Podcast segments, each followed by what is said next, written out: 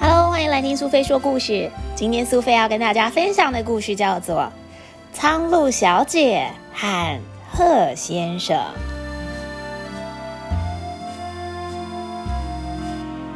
从前，从前，在沼泽的边上住着一只苍鹭，还有一只鹤。它们并没有住在一起。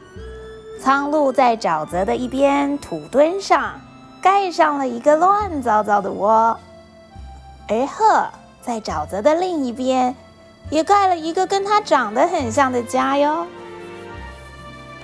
有一天，鹤站在浅浅的烂泥巴水面上面，看着自己。突然之间，他觉得有点寂寞。他用自己的左脚搔了搔他的右脚一阵子，然后对着自己说：“嗯，我得赶快准备结婚了。”可是谁可以成为他的太太呢？他没有考虑太久，就决定要选择苍鹭小姐。因为她是这里唯一一位外形、身材跟鹤差不多的未婚鸟类。沼泽里面当然还有一些年纪比较大的鸭子女士们，不过她们显然不在鹤先生的考虑名单当中。于是鹤先生他仔仔细细的把自己梳理了一番，优雅的跨出家门，踏过平稳的水面。走到了沼泽的另一端，也就是苍鹭小姐住的那边。啊，早安啊，苍鹭小姐。鹤觉得有一点害羞，难为情，因为他还没有想好要怎么样向苍鹭表达他的提议。早安，鹤先生，您要不要进来坐坐呀？呃，你你，苍鹭小姐，你你愿意嫁给我吗？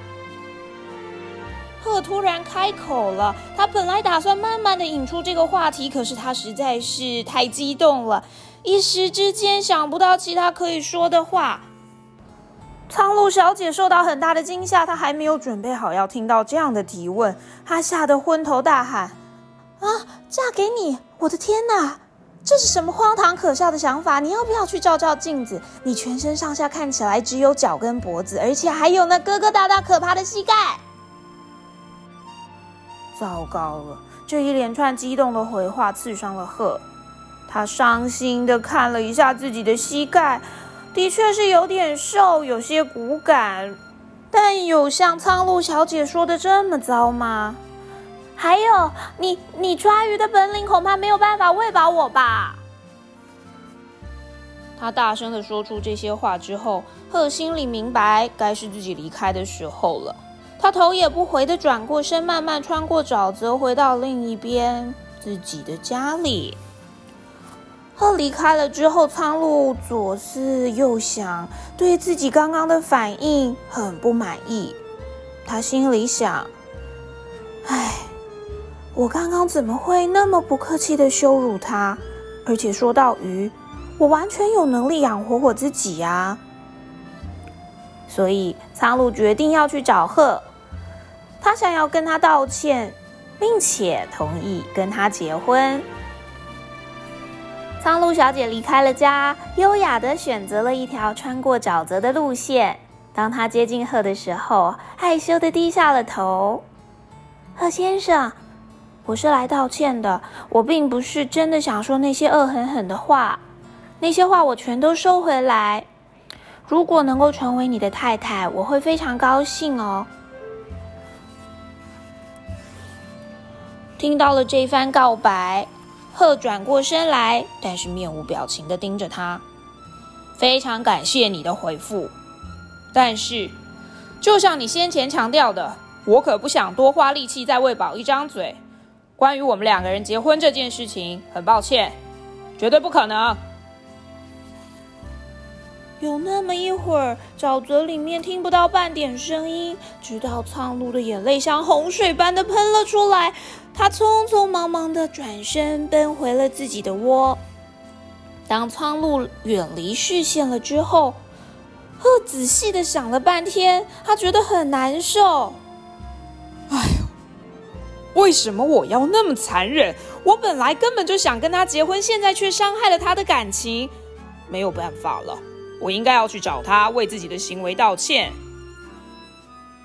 鹤是真的觉得很内疚，为了弥补自己的所作所为，他抓了一只肥美多汁的青蛙，用嘴巴叼着，匆匆的踏过了沼泽。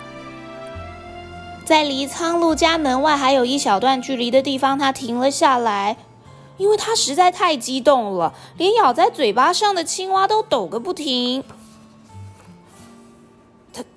苍苍苍苍鹭小姐，我我我很抱歉，刚刚说那些话，所以我带来了一只。我不需要你的同情，你这个残忍的家伙，我知道你是哪种人。我宁可这辈子都是自己一个人，也不要嫁给像你这样铁石心肠的坏东西。天哪，这完全不是贺先生期待的回应。他难过的嘴巴半开，而那一只闲着的青蛙扑通一声就掉进了湿软的泥水里头。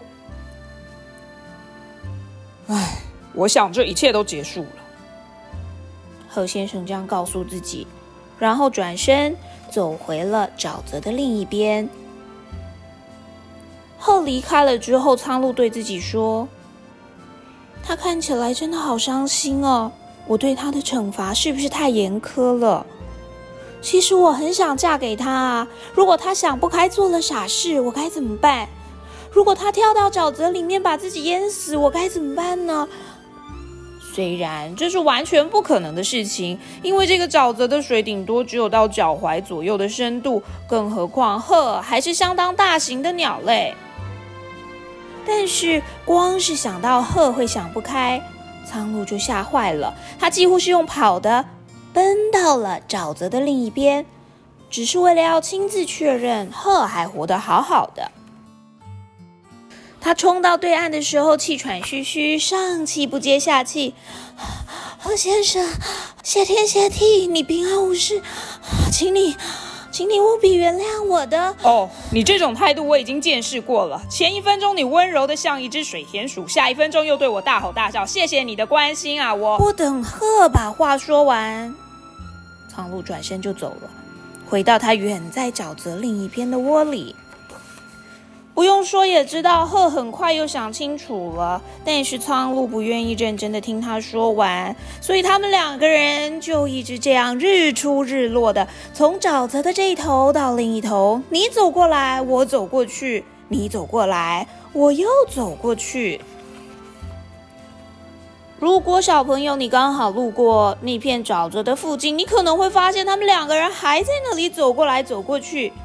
你会觉得他们两个到底什么时候才能够下定决心做个了断呢？小朋友，故事已经结束了，你喜欢今天的故事吗？苍鹭小姐还有鹤先生，一直到故事的最后，都并没有过着幸福快乐的日子，而是你一言我一语，像是欢喜冤家一样的争吵个没完。人的一生何其短暂！如果要把时间都浪费在争吵还有不开心上面，就真的太可惜了。如果你身边也有你真心在乎、喜欢的人，偶尔当然会有意见不合的时候，但是大部分的时候，如果能够好好的相处，好好的珍惜彼此。那就太好了。